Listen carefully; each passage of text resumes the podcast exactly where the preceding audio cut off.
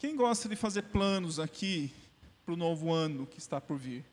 Alguém faz planos? Bom, nesse ano é, eu vou fazer tal coisa, preciso melhorar nos estudos, eu quero fazer uma faculdade, eu quero um novo emprego, quero ser promovido, eu quero atuar mais no ministério e tantas outras coisas, né?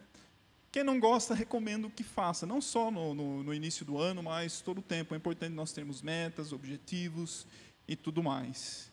Mas quem aqui já se deparou com a realidade de que entra ano, sai ano e tem algumas coisas que nós não conseguimos mudar? Sim ou não? Alguma coisa você acha, você sabe que tem que mudar alguma coisa na sua vida? Sim? Né? Como é, é, é, eu ministrei hoje pela manhã, se nós achássemos que não existe mais nada para mudar, né, se realmente de fato não tivesse mais nada para mudar, nós já poderíamos ser promovidos, né, porque nós não temos mais nada para fazer aqui nessa terra.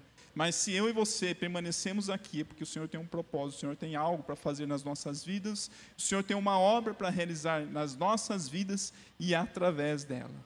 Em nome de Jesus. Amém? Só que existem algumas barreiras que nos impedem de mudar, de seguir adiante, de nos transformarmos, de sermos aquilo que o Senhor quer que nós sejamos. Uma delas é pura preguiça, vamos ser sinceros. Tem coisas que nós podemos fazer e não, não, não, fazemos porque nós permanecemos no comodismo e nós né, preferimos gastar tempo, muitas vezes, sabe, com algumas coisas desnecessárias, né, e gastamos tanto tempo e não investimos naquilo que é o mais importante.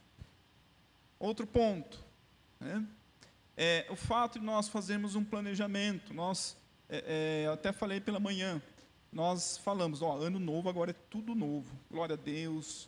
E nós temos 365 oportunidades de nos levantarmos e fazer diferente. Temos 365 dias. Para muitos isso soa como motivador, para outros soa como angustiante. Poxa, eu vou passar 365, eu sei que eu tenho que mudar. Já não são mais 365, são 363. Já dois, dois dias já passaram, né? Mas por quê? Por conta de algumas barreiras mentais, emocionais, que muitas vezes nós carregamos, aquela bagagem emocional que nos impedem de mudar, nos impedem de seguir adiante. Né? Eu estou falando, mesmo aquele que está conhecendo o Senhor Jesus agora, que tem uma oportunidade de transformação, e mesmo aqueles que já conhecem há algum tempo, vivem esse dilema. E ainda pior, como eu, sendo cristão, servindo a Deus, não consigo mudar, não consigo transformar a minha vida, sou temente a Deus? Como pode isso? Eu não vejo transformação na minha casa, não vejo transformação nas finanças, no meu trabalho. A pessoa vive um, um dilema. É. E a palavra de Deus, amadas, ela é, ela é tão preciosa que ela faz questão de, de nos trazer né, é, é, é, os exemplos dos grandes homens de Deus, todas as suas qualidades, como eles foram usados, mas também traz as deficiências que eles tiveram, as falhas que eles tiveram e aprenderam com isso. Um exemplo, amados, do, do, ponto da questão da, da emoção negativa, foi o profeta Elias. Vocês já ouviram falar do profeta Elias? Um dos maiores profetas né, da palavra, considerado o profeta maior. Foi é, ele quem teve como sucessor Eliseu. Muitos milagres o Senhor operou através da vida dele. É, Elias clamava e vinha fogo do céu. Você imaginou, amado, se nós tivéssemos, tivéssemos esse poder de clamar e fogo do céu? Não sei se eu visse aquele tal, tal, tal, tal, tal, tal, sabe aquela motocicleta passando na rua? Quem tem vontade de mandar descer fogo do céu?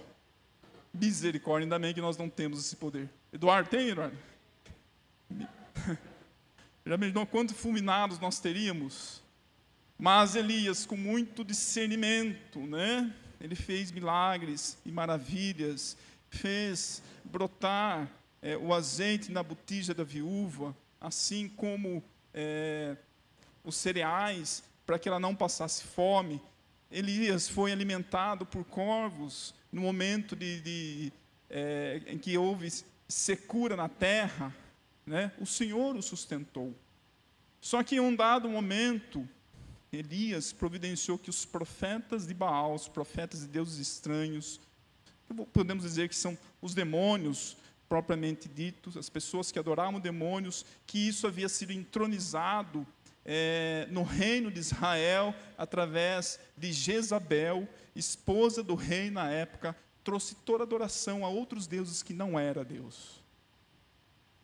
Elias providenciou que todos esses profetas, provou que Deus era Deus, mandando vir fogo do céu, consumindo todos os sacrifícios, enquanto os, o, é, Baal permaneceu mudo. Elias clamou e providenciou que isso acontecesse. Porém, Jezabel, quando soube disso, ele lançou uma ameaça a Elias. Imaginem, amados, Elias, um grande profeta de Deus. Ele ouviu uma ameaça que os deuses me castiguem se até amanhã isso não acontecer, se não acontecer com você o que você fez com os meus profetas. E de repente Elias ouviu isso e começou, começou a pensar sobre isso. Não está escrito na Bíblia, mas eu imagino. E se isso de, de fato acontecer? E se eu for morto realmente como eles foram?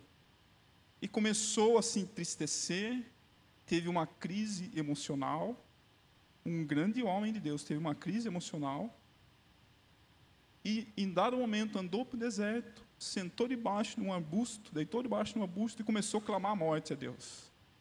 Não precisa levantar a mão, mas quem já viveu um, algum momento na vida em que pediu para o Senhor: Senhor, leva-me.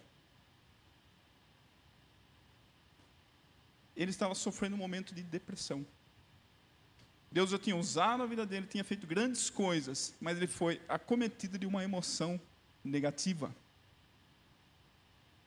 E Deus tinha planos através da vida dele, né, através da vida dele ainda? Com certeza tinha. Deus tinha muitas coisas a realizar. Uma delas era treinar o seu sucessor, que é Eliseu, um dos grandes profetas do Senhor também. Deus ainda tinha muitas coisas, que era ungir um rei na sequência aí de, de Reis, capítulo 19, 1 Reis, capítulo 19, quem quiser procurar na Bíblia, essa história está tá toda contextualizada. Mas ele foi acometido por uma, por uma emoção negativa, e aquilo o paralisou, ele não conseguiu seguir adiante. E diz lá, né, eu vou abrir aqui, quem quiser, eu vou ler rapidamente, em 1 Reis 19. Verso 5. 1 Reis 19, verso 5. Diz assim: Então ele se deitou debaixo do pé de Giesta e dormiu. Enquanto dormia, um anjo tocou e disse: Levante-se e coma. Elias olhou em seu redor e viu perto de sua cabeça um pão assado sobre pedras quentes e um jarro de água. Ele comeu e bebeu e se deitou novamente.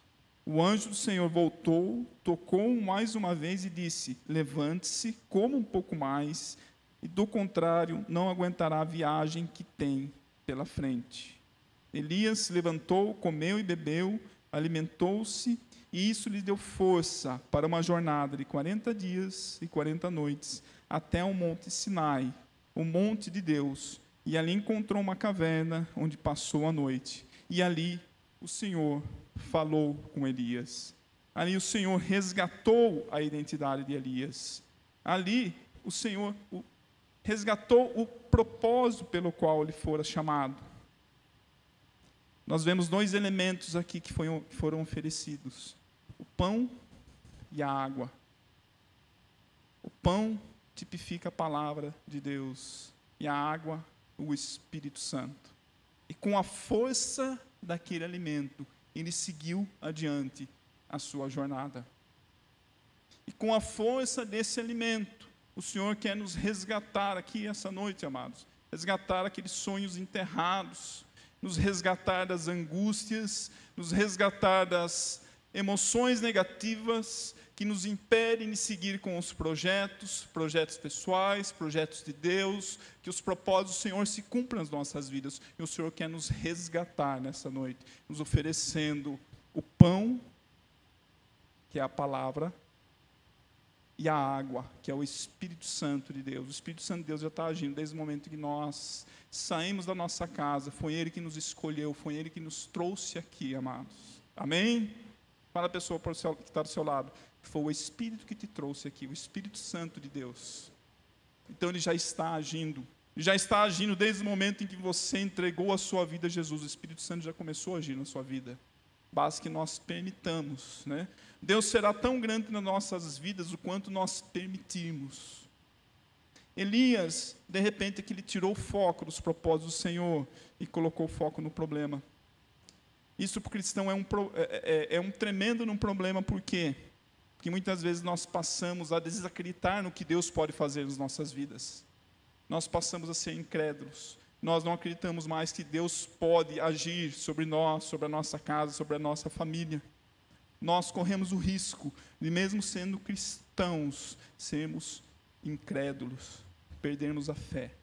Mas o Senhor quer nos resgatar aqui e nos devolver esse propósito. Amém? E tudo isso implica uma questão de mudança, mudança de mentalidade. É chamado né, no, no, no original metanoia, mudança de mente, mudança na forma de pensar. Porque é através dos pensamentos que se alimentam os sentimentos, os sentimentos acabam determinando uma atitude. E a atitude forja um caráter. E o caráter determina o destino. Vocês percebem como tudo começa com o pensamento? Por isso o inimigo ele jamais vai deixar, incessantemente ele vai querer colocar pensamentos negativos nas nossas mentes. Existem três pensamentos que vêm à nossa mente. Três tipos de vozes que vêm à nossa mente. A nossa voz, da nossa própria consciência, a voz do Espírito Santo de Deus e a voz do inimigo. Que muitas vezes ele vem falar em primeira pessoa. Ele vem falar, eu sou um derrotado. Ele falando, mas como se fosse você. O inimigo quis colocar uma mentira no coração de Elias, como, muito, como muitas mentiras ele quer colocar no na mente e no coração de cada um de nós. Se você tem algum tipo de emoção negativa, algum pensamento derrotista, pode ter certeza que a origem desse pensamento é maligna. De repente você alimenta um lixo emocional, tem algo que você passou, tem algo que você viveu, algum trauma, é, alguma situação difícil que você passou na sua vida, você, aquilo te criou uma emoção negativa e de repente viver algo parecido com aquele momento, disparar um gatilho em que você revive aquilo. Daí o medo da mudança, o medo do novo. Daí as pessoas às vezes se ficarem é, é, presas ao passado, presas naquele momento em que, em que elas foram traumatizadas. Mas o Senhor quer transformar, quer curar, quer restaurar no mais profundo do nosso interior. Só Ele pode, amados. Só o Senhor cura. Amém? Para isso nós precisamos nos transformar, transformar a nossa mente, a nossa forma de pensar.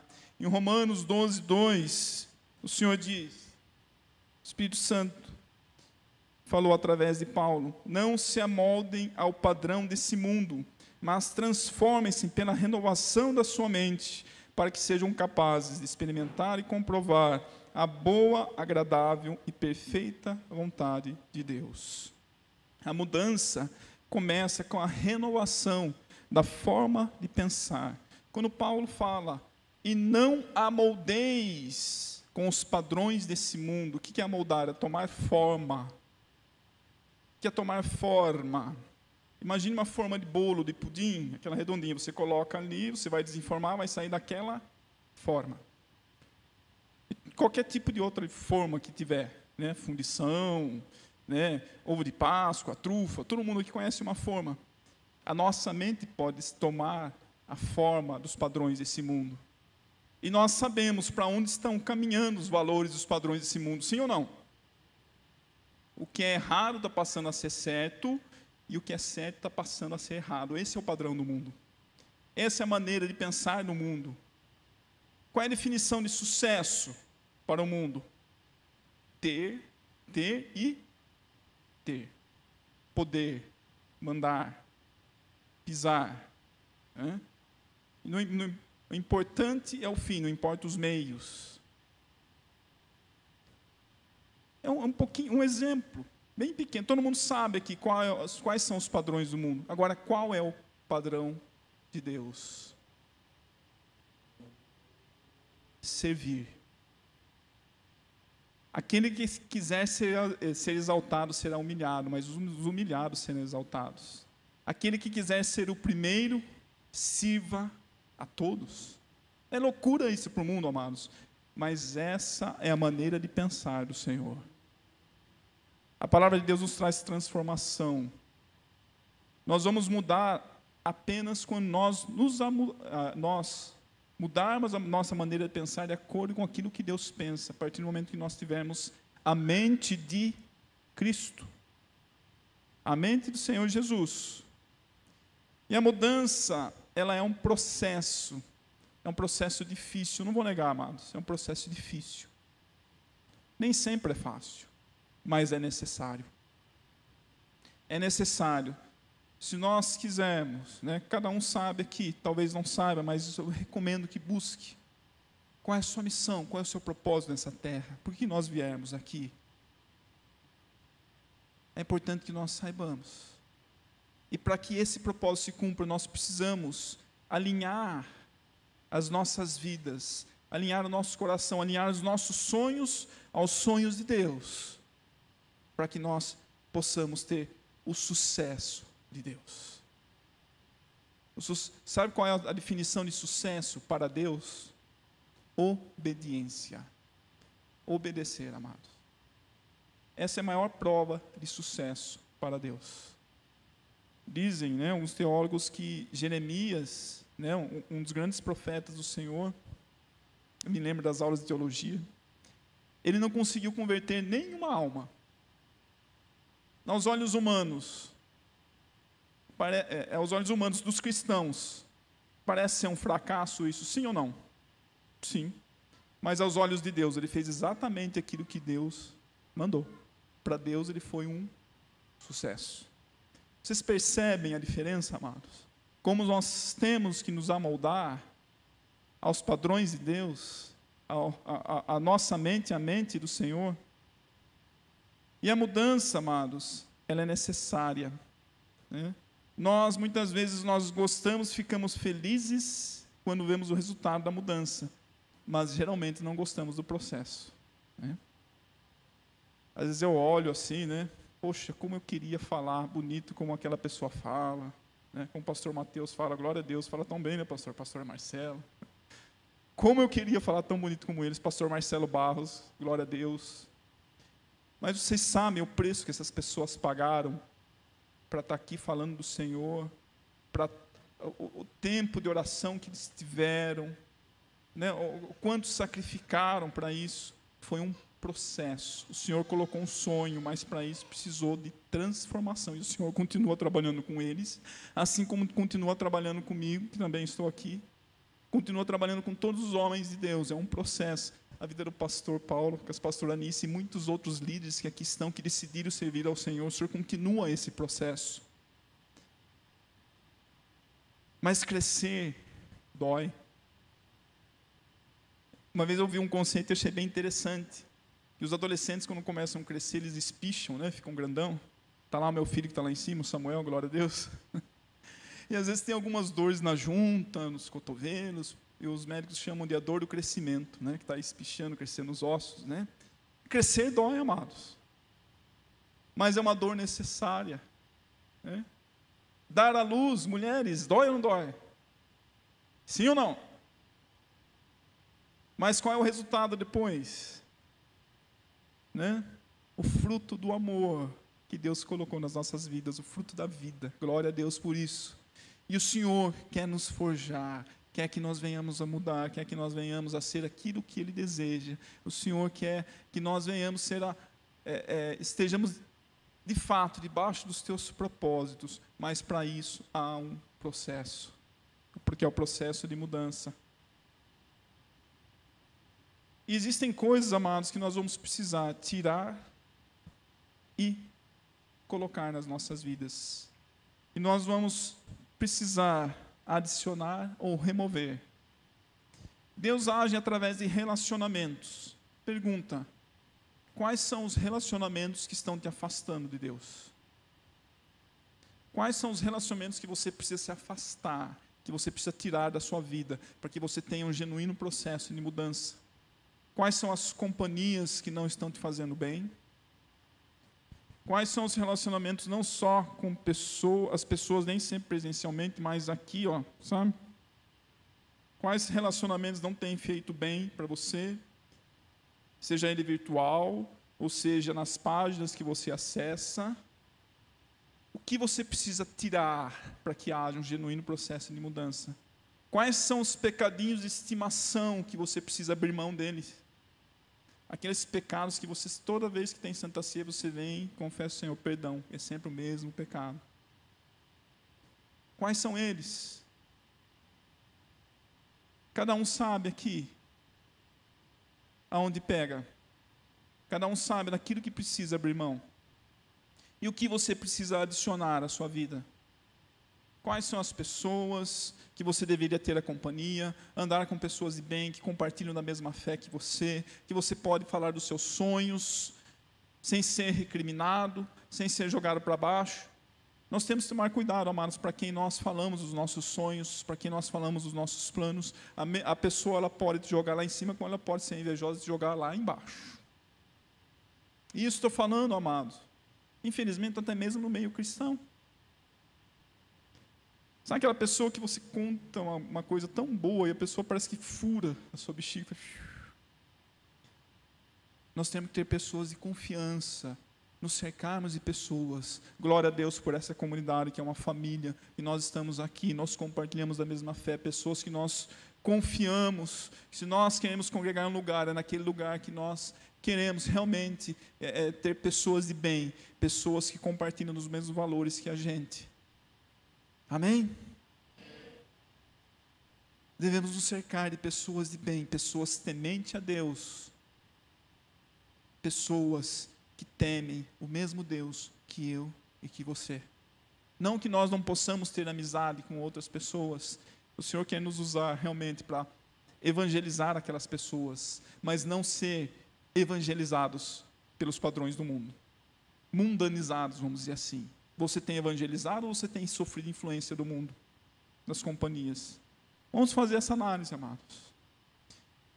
É necessário que nós venhamos nos vestir ou despir para experimentar e viver essa mudança. Mas o que significa isso? A palavra de Deus. Ela fala que nós devemos nos despir do velho homem, da maneira que como nós éramos, e nos vestirmos do novo homem.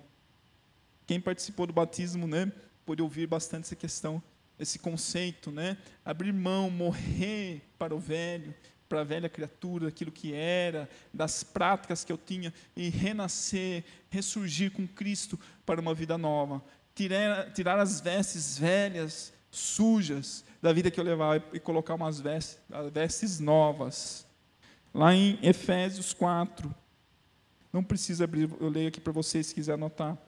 22 a 24 diz assim: Portanto, abandonem a velha natureza de vocês, que fazia com que vocês vivessem uma vida de pecados e que estava destruída pelos seus desejos enganosos. É preciso que o coração e a mente de vocês sejam completamente renovados. Vistam-se com a nova natureza criada por Deus, que é parecida com a sua própria natureza e que se mostra na vida verdadeira, a qual é correta e dedicada a Ele.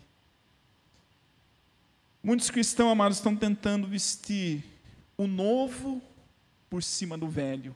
Não adianta. Você tem que tirar o velho para se vestir do novo. Não adianta esconder aquilo que está lá dentro, no seu interior. Não adianta viver uma vida de aparências, querer vestir o novo em cima do velho, se lá dentro ainda não mudou. Nós vivemos um mundo de aparências, amados. Nós vemos nas redes sociais tantas pessoas que parecem tão felizes e tudo mais, quando você vai e chega perto das, dessas pessoas, às vezes elas têm uma vida triste, angustiante, mas o, o mais importante nessa sociedade, amados, é o parecer ser. Não necessariamente o ser, mas é o parecer ser. Manter as aparências.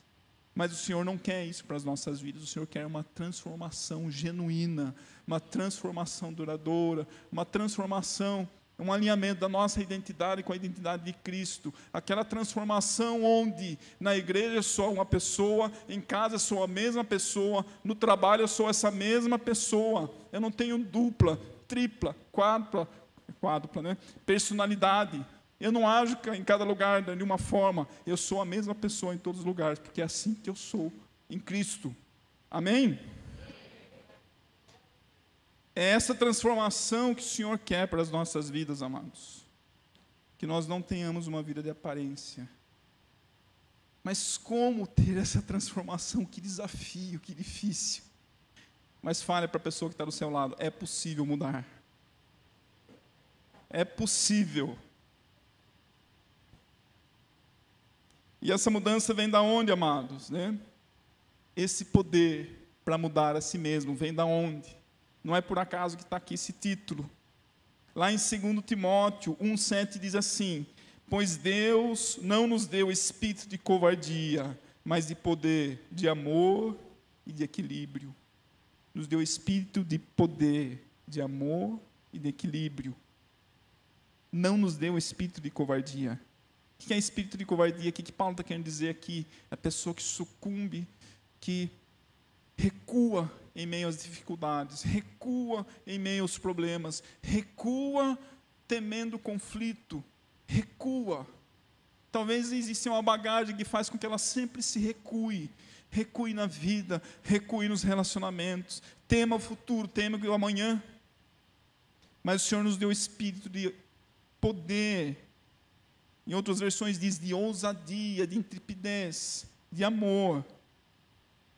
Poder é a capacidade de mudar, de obter resultados. O Senhor já nos deu. Sabe aonde está o poder para mudar? Aponte aqui assim, ó, pra, não para mim, para você. Aponte para você. Está dentro de você. O Senhor já nos deu esse poder. Muitas vezes nós oramos, Senhor, como eu queria mudar. Dá-me força, Senhor.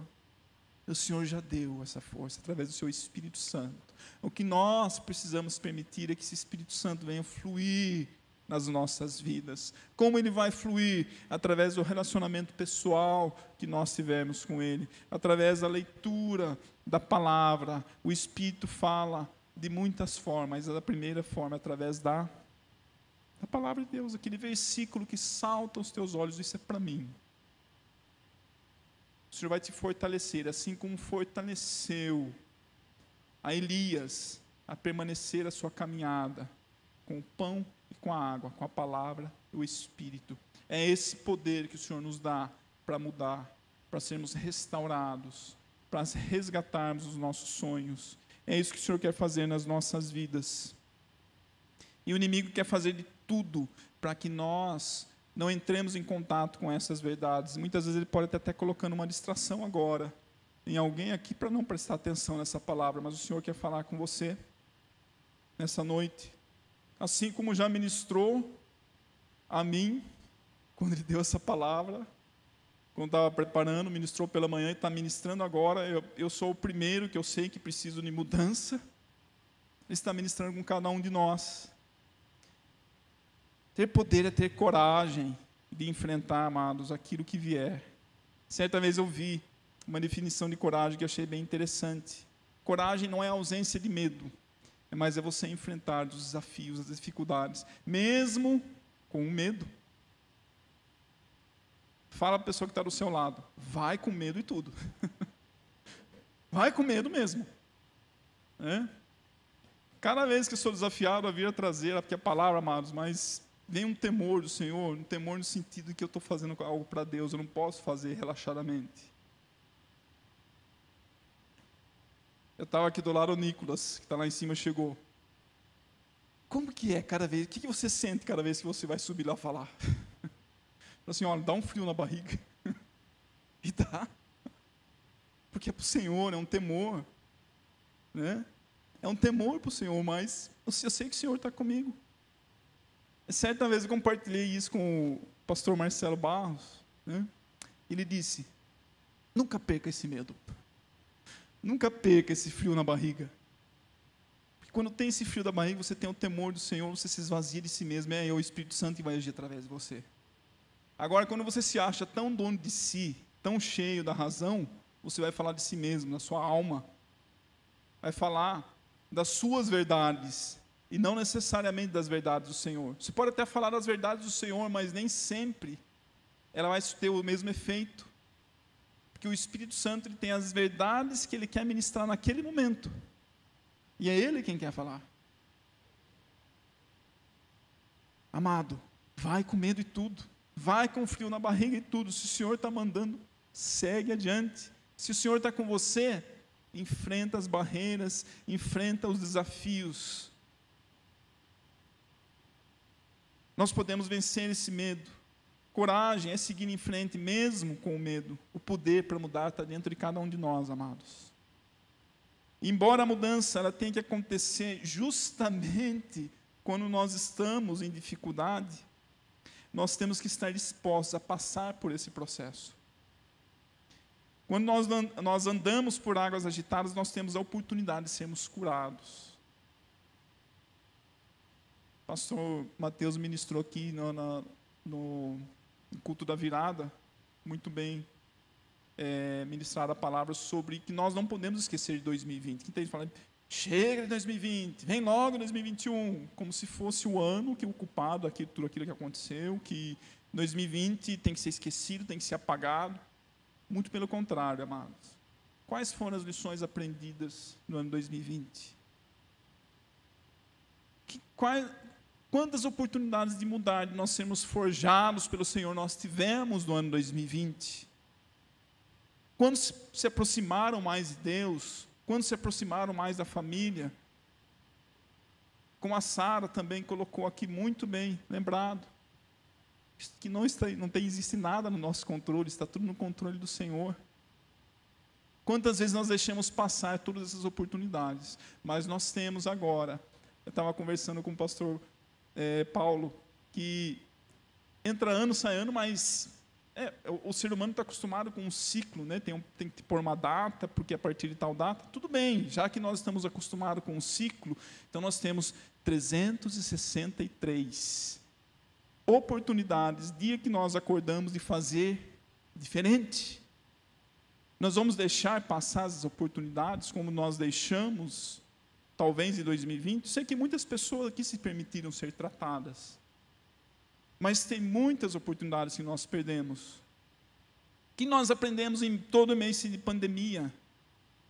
Ah, aprendi que o inimigo é sujo, ele só vem para roubar, matar, destruir, que isso é sinal do fim dos tempos. Sim, mas e daí? O que nós estamos fazendo? O que Deus quer falar conosco em meio a isso? Nós vemos Jesus. Jesus, ele encontrava paz em meio à tempestade. Jesus, ele ministrava a paz em meio à tempestade. Mas Jesus era Deus, Jesus Jesus, eu sou eu. Jesus sofreu, amados, tudo o que nós sofremos, todo tipo de emoção negativa. Jesus foi tentado. Jesus temeu a morte em algum momento? Sim, se você for ler em Getsemane, Jesus, a, alma de Jesus como ser humano ali, ele se colocou na nossa condição para saber que nós sentimos. Queria que afastasse aquele momento, queria que afastasse a cruz dele, porque ele sabia o quanto ele ia sofrer. Mas ele entrou na dependência total do Pai e disse: Mas que seja feita a tua vontade. Nós temos que trazer essa oração para nós, amados. Talvez você fale: Nossa, afasta-me desse problema. Nós, será que nós temos ousadia, mas que seja feita a tua vontade, Senhor? Muitas vezes nós tememos até mesmo a transformação que Deus tem para fazer nas nossas vidas. Mas nós não devemos temer, porque o Senhor quer o nosso crescimento, o Senhor quer que nós venhamos a crescer para acrescentar algo ainda maior, quer nos elevar espiritualmente, quer nos elevar a um patamar superior ao que nós estamos. O Senhor não quer que nós levemos uma vida medíocre, amados, e apenas que passemos pela essa vida e que não é, tenhamos feito nada, que não tenhamos cumprido o um mínimo dos propósitos pelo qual Ele nos colocou. O Senhor quer que nós cresçamos e venhamos a ser aquilo que Ele nos, nos formou para sermos. Amém? E nesse processo de mudança, amados, existem coisas que nós podemos mudar, existem outras coisas que são imutáveis, que nós não temos esse poder para mudar. O poder está dentro de nós, mas tem coisas que não está no nosso domínio, não está na nossa alçada. Quatro coisas, vou citar quatro de muitas outras. Um, eu não posso mudar as outras pessoas. Eu posso ser um influenciador. Se a pessoa enxergar a mudança em mim, talvez isso desperte uma mudança na outra pessoa. Mas a mudança tem que partir de mim. Eu não posso mudar ninguém aqui. Você não pode mudar seu marido, você não pode mudar sua esposa, você não pode mudar ninguém, porque a decisão de mudança é parte da pessoa, e diz a palavra de Deus que é o Espírito que convence do pecado, da justiça e do juízo. Ele pode usar você, mas a decisão é de cada um.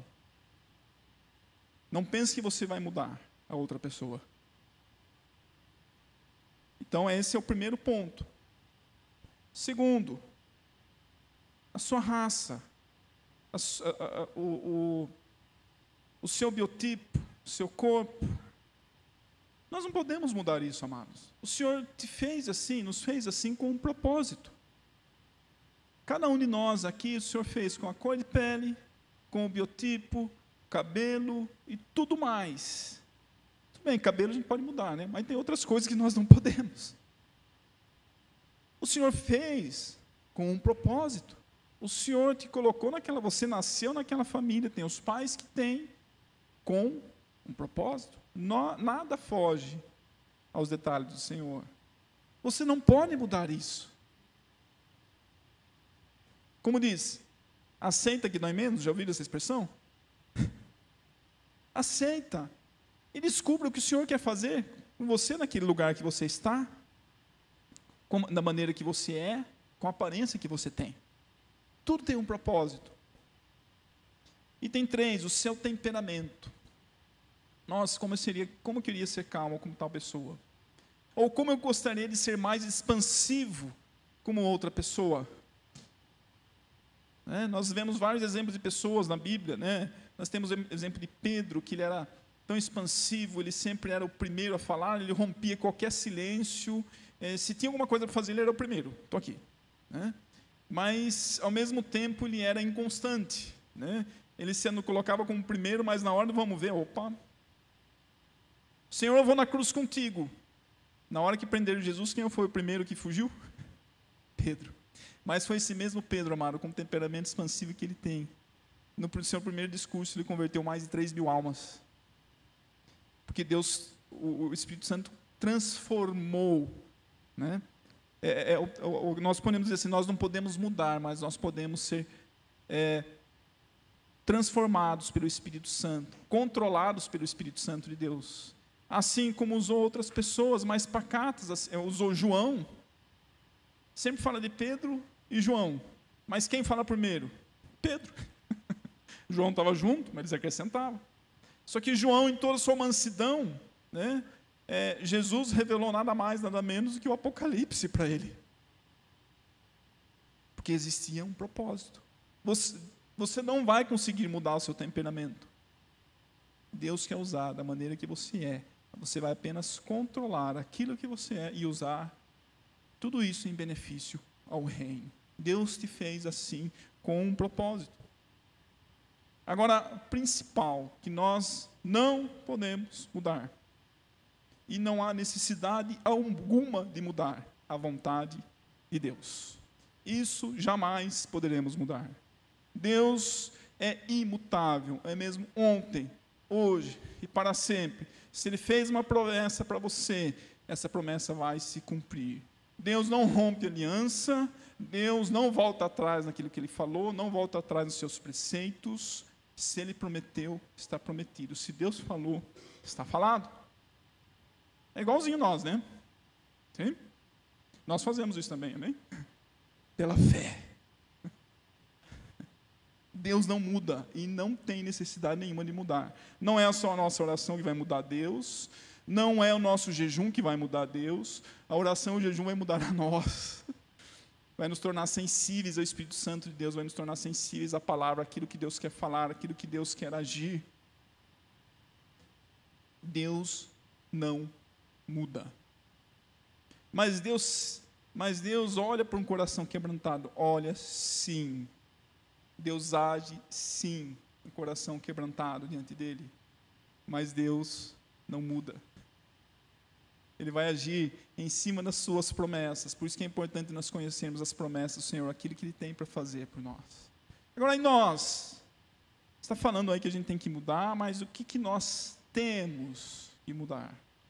Quais são os pontos? Vou dar aqui dez pontos. Né? Essa é uma reflexão que nós temos que fazer para as nossas vidas. Cada um sabe aqui o que precisa mudar na sua vida. Mas eu vou colocar dez pontos aqui, dez diretrizes, para que nós venhamos a refletir nesse processo de mudança. Primeiro, é necessário ter o desejo de mudar. Quem tem aqui o desejo de mudar? Tem algo que você sabe que precisa mudar na sua vida? Amém. Esse é o primeiro passo. Porque se você não quiser, não adianta fazer esforço. Se você estiver hesitando, não adianta fazer esforço. Você tem que ter convicção. Eu quero mudar isso. Esse é o primeiro passo. Segundo, parar de dar desculpas. Parar de dar desculpas. Quem quer, arruma um jeito. Quem não quer, arruma uma desculpa. Nossa, mas 2020 foi tão difícil, teve a pandemia. Sabe a pandemia? Como que a gente vai fazer alguma coisa? Quer esquecer 2020? Não, mano. Tivemos oportunidades gigantescas de mudanças, de reflexões, para as nossas vidas e fazer a diferença realmente. Temos que parar de dar desculpa. Eu só vou mudar quando a outra pessoa mudar. Ah, mas você não conhece o patrão que eu tenho, você não conhece a empresa que eu trabalho, você não conhece o marido, você não conhece a esposa, você não, você não conhece a vida que eu vivo, você não conhece, você não sabe o que eu passei. Eu não sei, realmente. Mas Jesus sabe. E ele sofreu muito mais do que você está sofrendo por amor a você. E ele te deu a vitória. O Senhor sabe o que nós passamos, o Senhor conhece o nosso coração. E por isso que ele quer operar cura. Nós temos que parar de usar isso como desculpa, como muleta e nos permitirmos ser trabalhados pelo Senhor. Nos permitirmos nessa mudança. Então, nesse processo, terceiro ponto, começar agora com a mudança. Parar de procrastinar, parar de adiar. Não, eu preciso mudar. Eu preciso mudar porque amanhã, sabe amanhã? Amanhã eu começo. Sabe a dieta? Amanhã eu começo.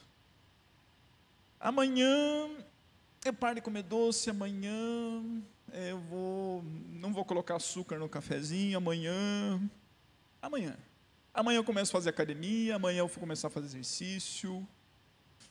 Amanhã, amanhã. O Senhor nos chama a nós tomarmos uma decisão a partir não só de hoje, mas agora.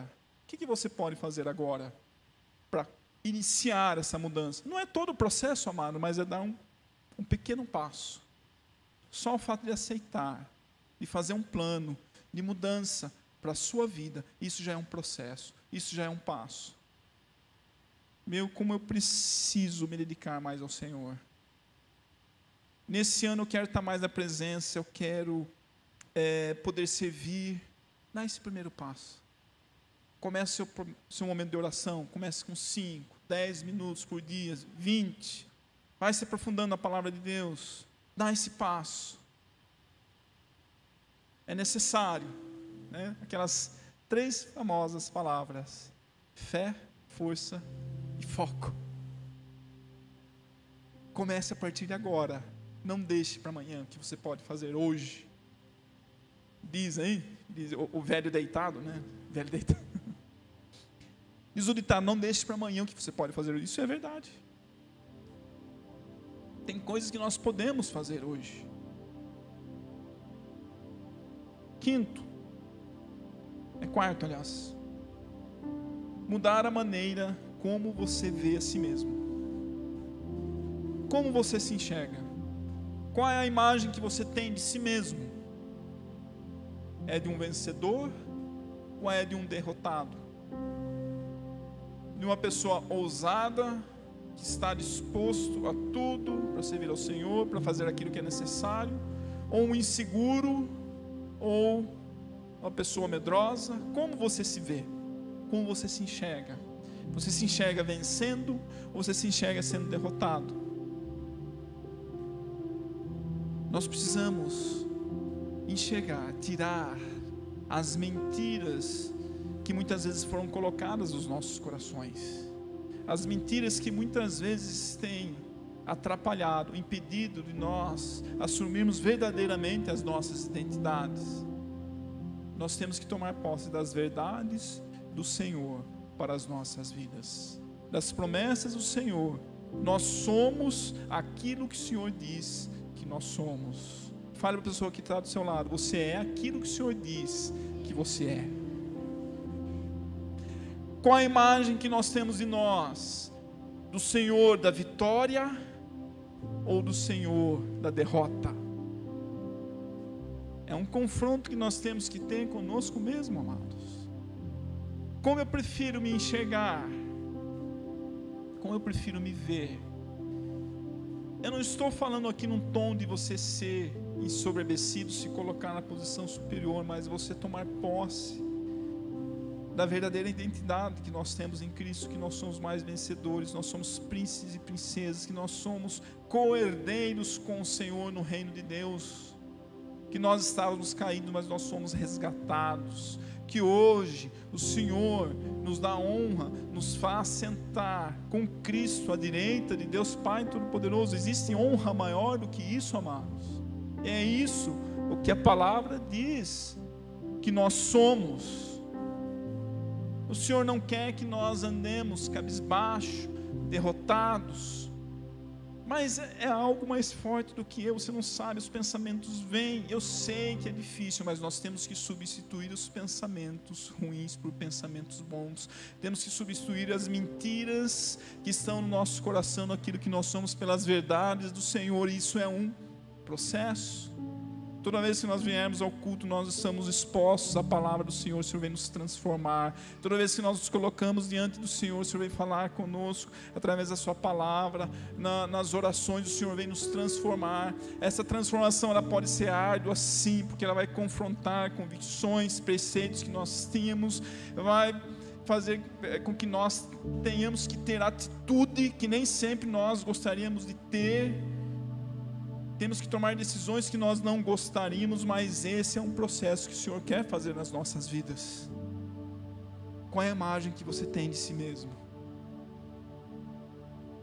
Se enxergue como um vencedor. Se enxergue trabalhando naquela empresa que você almeja, naquela posição, naquela profissão. Mas é preciso você agir, você tem que visualizar, mas é preciso você tomar decisão, começar a agir para aquilo se enxergue sendo um ministrador da palavra, se enxergue falando do evangelho, se enxergue, se enxergue fazendo aquilo, aquele sonho que o Senhor colocou no seu coração. Se enxergue. Nós nunca podemos voltar aos pecados passados. Temos que deixar para trás aquilo que nos prendia. Às vezes é difícil sair da, da, da posição do comodismo poxa, mas se eu começar esse processo de mudança, eu vou deixar aquilo que eu estava. Já viu aquela expressão? Tá ruim, mas tá bom? Tá ruim, mas tá bom. Diz aqui em Piracicaba, né? Já viu? É a zona de conforto, ou seja, eu sei que eu preciso mudar, mas eu estou numa posição tão confortável sem fazer nada aqui que tá bom. É a zona de conforto. O Senhor nos convida a nós deixarmos essa zona de conforto para trás e seguirmos adiante. O povo de Deus, quando não foi é, tirado da escravidão do Egito, liderado por Moisés, foi levantado pelo Senhor. O plano do Senhor, o plano de Deus, dizem os, os estudiosos, os teólogos, que era para aquele que era para eles permanecerem caminhando 40 dias no deserto. Só que em um dado momento eles começaram a lembrar de que estava lá no passado. Mas nós fomos trazidos aqui para morrer. Começaram a confrontar a Moisés. Lá nós tínhamos os ervas do escravo, mas nós tínhamos cebola, nós tínhamos melão, nós tínhamos coisas, né? E começaram a pensar no Egito. Muitas vezes nós temos a tendência de pensar, poxa, agora sou cristão, mas tem tanta pessoa que não crê em Deus e tem mais do que eu. E parece que eu vivi uma vida mais tranquila quando não, eu não comecei esse processo com o Senhor. Pare de pensar no passado, viva o novo. Esse mesmo povo que começou a murmurar, passou a. Sabe quantos anos ficou no deserto? Todo mundo. Quantos anos? 40 anos. Por quê? Porque eles tinham a mentalidade de escravo. Deus precisou renovar a mente daquele povo, trabalhar por 40 anos para que eles pudessem ter a mentalidade para tomar posse da terra prometida. É por isso que o Senhor quer mudar a nossa mentalidade, quer que nós deixemos as coisas velhas para trás, para que no, tudo venha se fazer novo nas nossas vidas. Deixe o pecado de estimação para trás. Deixa os velhos costumes, os velhos hábitos. Eu sei que cada um aqui talvez tenha um tempo de conversão, cada um esteja num nível, mas tenho certeza que cada um de nós somos tentados a pensar o que nós tínhamos no passado de conhecer a Cristo, somos tentados a pensar que eh, muitas vezes os ímpios, os, as pessoas que não são crentes no Senhor têm mais do que nós. Daí o Senhor nos chama, mas qual é a verdadeira riqueza para o Senhor? Qual é a verdadeira riqueza para Deus? são as vidas, são as almas, são as pessoas que nós vamos levar para o Senhor, que nós vamos levar conosco quando nós formos ter encontro com o Senhor, quando nós formos prestar contas. Essa é a verdadeira riqueza. Nós temos que parar de esperar que alguém mude primeiro para só depois mudar. Esse é o item 6. Eu só vou mudar, eu já disse aqui, se tal pessoa mudar se meu marido mudar, se meu irmão, aí sim eu mudo. Olha, se eu ver aquela pessoa mudando, pode certeza que eu mudo. Pare, a mudança começa em você. Essa mensagem aqui, amados, o Senhor está falando comigo, está falando com você. Não adianta você olhar para o lado, para o marido, para a esposa, ou pensar quem poderia estar aqui ouvindo. Essa mensagem é para você. Amém? Já viu a, a, a, às vezes a, pessoa que recebe a mensagem ele pode se comportar de duas formas. Ele pode pegar a pá e a enxada. A pá ele joga para trás. Não é para mim, essa é para outra pessoa. E a enxada puxa para si. Pega a enxada, meu irmão. Essa é para você. Responsabilidade está em cada um de nós de mudar. O Senhor quer fazer uma obra pessoal Diz a palavra de Deus que a salvação é individual, sim ou não? É você, a decisão está com você, amados. Não espere a mudança de outras pessoas. Item 7, e um dos mais importantes, dependa do Espírito Santo de Deus. Nós temos que depender totalmente do Espírito Santo de Deus. Nós não estamos sozinhos nessa mudança, a decisão é nossa, mas o Senhor está conosco.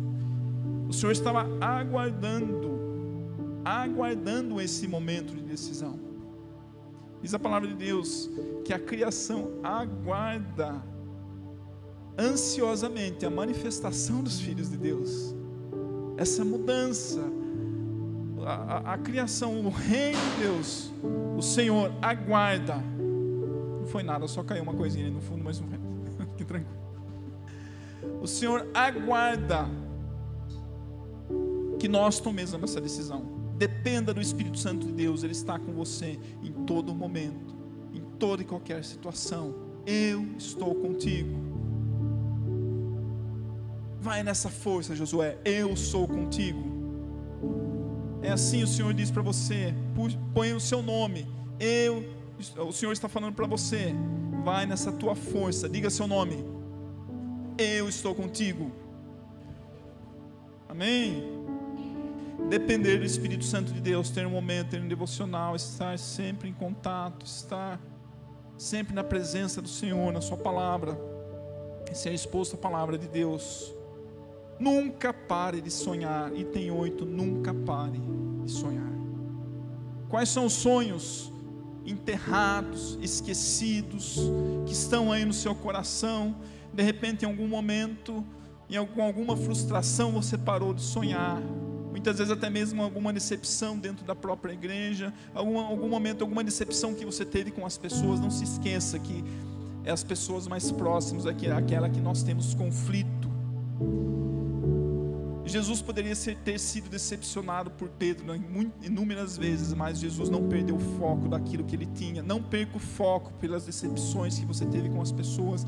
Não enterre seus sonhos, não enterre seus talentos. O Senhor quer resgatar tudo aquilo que Ele entregou para você. As promessas, sabe aquela promessa que o Senhor deu para você?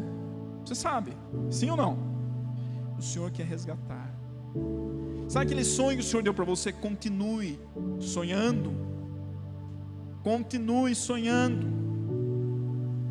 Quando, quando Deus prometeu a Abraão que ele seria pai de uma nação, ele fez com que Abraão saísse da sua tenda, mandou olhar para o alto, mandou olhar para o chão, mandou olhar para o alto para ver as estrelas. A sua nação será impossível de contar, de acordo com as. Ele enxergou, deu um sonho a ele. Ele olhou para a areia, será como os grãos de areia deu uma promessa, o Senhor te deu uma promessa. Não pare de sonhar. Haja. Sei que tem muitos talentos que poderiam estar servindo aqui, não só aqui dentro da igreja, mas lá fora. O Senhor quer resgatar isso na sua vida. Toma posição, meu querido. Conheça o propósito de Deus para a sua vida. Pelo que você foi chamado, o que o Senhor quer fazer através de você uma, apenas uma dica. Sei que tem inúmeras maneiras nós sabemos o que o Senhor quer, qual é o nosso chamado. Geralmente, quando nós estamos inconformados com algum tipo de coisa, é porque o Senhor tem nos chamado para aquilo. Se alguém fica inconformado com o maltrato com as crianças, é porque você tem algum chamado para trabalhar com crianças. Se você fica inconformado com algum maltrato com idosos, é um sinal que você tem algum chamado para trabalhar com aquele público. Se você fica inconformado com a injustiça social, você tem algum chamado para aquilo. Com os perdidos, é apenas pontinho. Mas o propósito, amados, geralmente a nossa razão de existir, muitas vezes nós procuramos dentro de nós, mas nós temos que. É, é, o Rick Warren, grande homem de Deus, autor de uma vida com propósito, tem um, aquele livro que é 100% bíblico. Ele diz que o verdadeiro propósito nas nossas vidas nós temos que buscar no Senhor, porque ele, ele, foi quem nos criou, Ele, quem sabe, para que nós servimos. E nós temos, quando nós descobrimos o nosso propósito, nós focamos naquilo que precisa ser feito. A vida é simplificada. Nós focamos naquilo que é necessário. Deixamos de carregar bagagens desnecessárias. É importante fazer coisas boas, sim, mas coisas boas até os incrédulos fazem. Até aqueles que não creem fazem, até o satanista faz. Mas nós temos que fazer as coisas certas. Sucesso para o Senhor é obediência. Obedecer a Deus. Obedecer ao Senhor. Isso faz parte do propósito. A vida é simplificada, você foca naquilo que tem que fazer. Quando nós temos um foco, nós reunimos a nossa energia para aquilo que tem que ser realizado. Alguém aqui já foi para o supermercado sem uma listinha de compra e de repente tentou lembrar aquilo que precisava comprar e comprou o que era desnecessário e não comprou o que, que precisava? Sim ou não? Porque você foi sem propósito para lá. Se você for com fome, então, misericórdia. Você traz metade no mercado. Agora, se você vai com aquela listinha, sabe aquela listinha, marido, sabe aquela listinha bonitinha que a esposa faz para você? né? E vice-versa. Ou o que você faz para si mesmo, você sabe exatamente. Você olha dispensável aquilo que precisa, aquilo que não precisa, você vai com foco. A sua compra é mais rápida e mais eficiente. É apenas uma, uma comparação bem simplista. Quando você sabe aquilo que tem que fazer, você foca, você segue adiante, a vida se torna mais simples. Descubra o propósito e comece a mudança para que esse que esse propósito se cumpra na sua vida. E por fim, não tenha medo de perder o que você tem. Não tenha medo de perder. Pedro, quando foi desafiado a ir ao encontro do Senhor, ele teve que deixar a segurança do barco e caminhar em direção a Jesus. Mas ele ia perder a segurança do barco, mas ele ia se encontrar com o Senhor. Mas ele estava no meio da tempestade, mas ele ia se encontrar com o Senhor. Ele deu o primeiro passo e foi caminhando. Mas ele afundou, mas ele deu o primeiro passo. Mas ele afundou, mas ele pediu socorro para o Senhor, e o Senhor o resgatou, o trouxe de volta, e ele caminhou com Cristo lado a lado. Nós podemos ter momentos difíceis, às vezes até imaginar que batalhas foram perdidas. Sim, mas na aparente derrota, amados, é o maior sucesso que o Senhor quer fazer nas nossas vidas, desde que nós estejamos dispostos a mudar para aquilo que o Senhor tem para fazer em nós. Não tenha medo de perder o que você tem. Lance-se ao novo, lance-se aquilo que o Senhor quer fazer através de você. Lance-se aos propósitos do Senhor, lance esse processo de mudança. Nós temos 363 oportunidades nesse ano de nos levantarmos e fazer algo diferente, de nos ajoelharmos na presença do Senhor, de alinhar os nossos sonhos com os sonhos de Deus. Fique em pé, feche seus olhos agora nesse momento. Estamos terminando.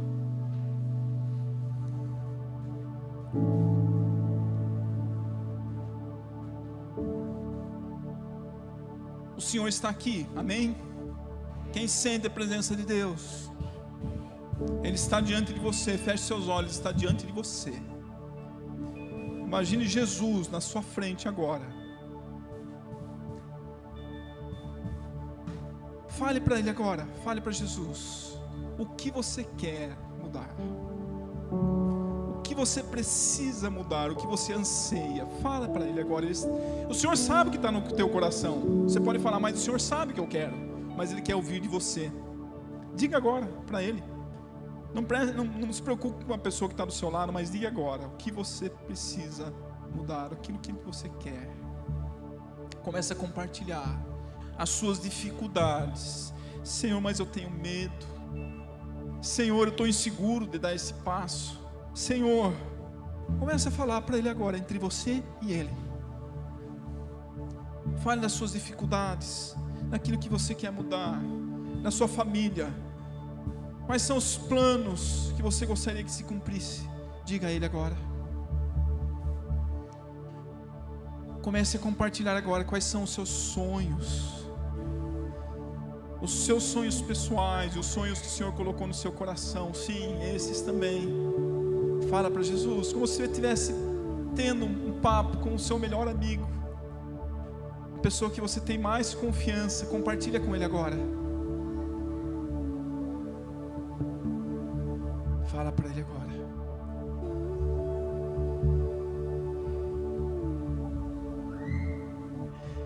sou eu que estou falando, mas é a palavra através da minha voz. O Senhor está dizendo para você agora: Eu estou contigo nesse processo. Eu estou contigo. Venha, eu estou com você. Eu jamais se abandonei, jamais se abandonarei Naqueles momentos difíceis que você passou, eu estava lá. Naquele momento que você sofreu aquele trauma, eu estava lá com você. Eu jamais te deixei. Te abandonei e nunca vou te abandonar.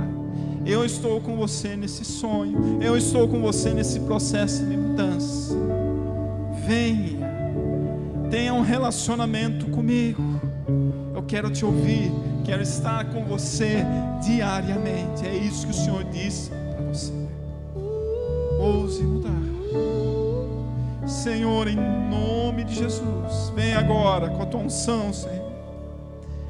Que seja removido toda e qualquer barreira, todo e qualquer pensamento negativo, toda emoção negativa que impede o teu agir. Espírito Santo, ministra, Senhor. Ministra esse poder, essa ousadia, que brote no coração de cada irmão, cada irmã que aqui está.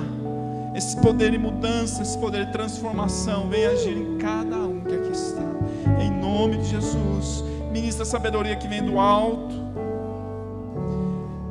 Dá discernimento para agir em cada situação, Senhor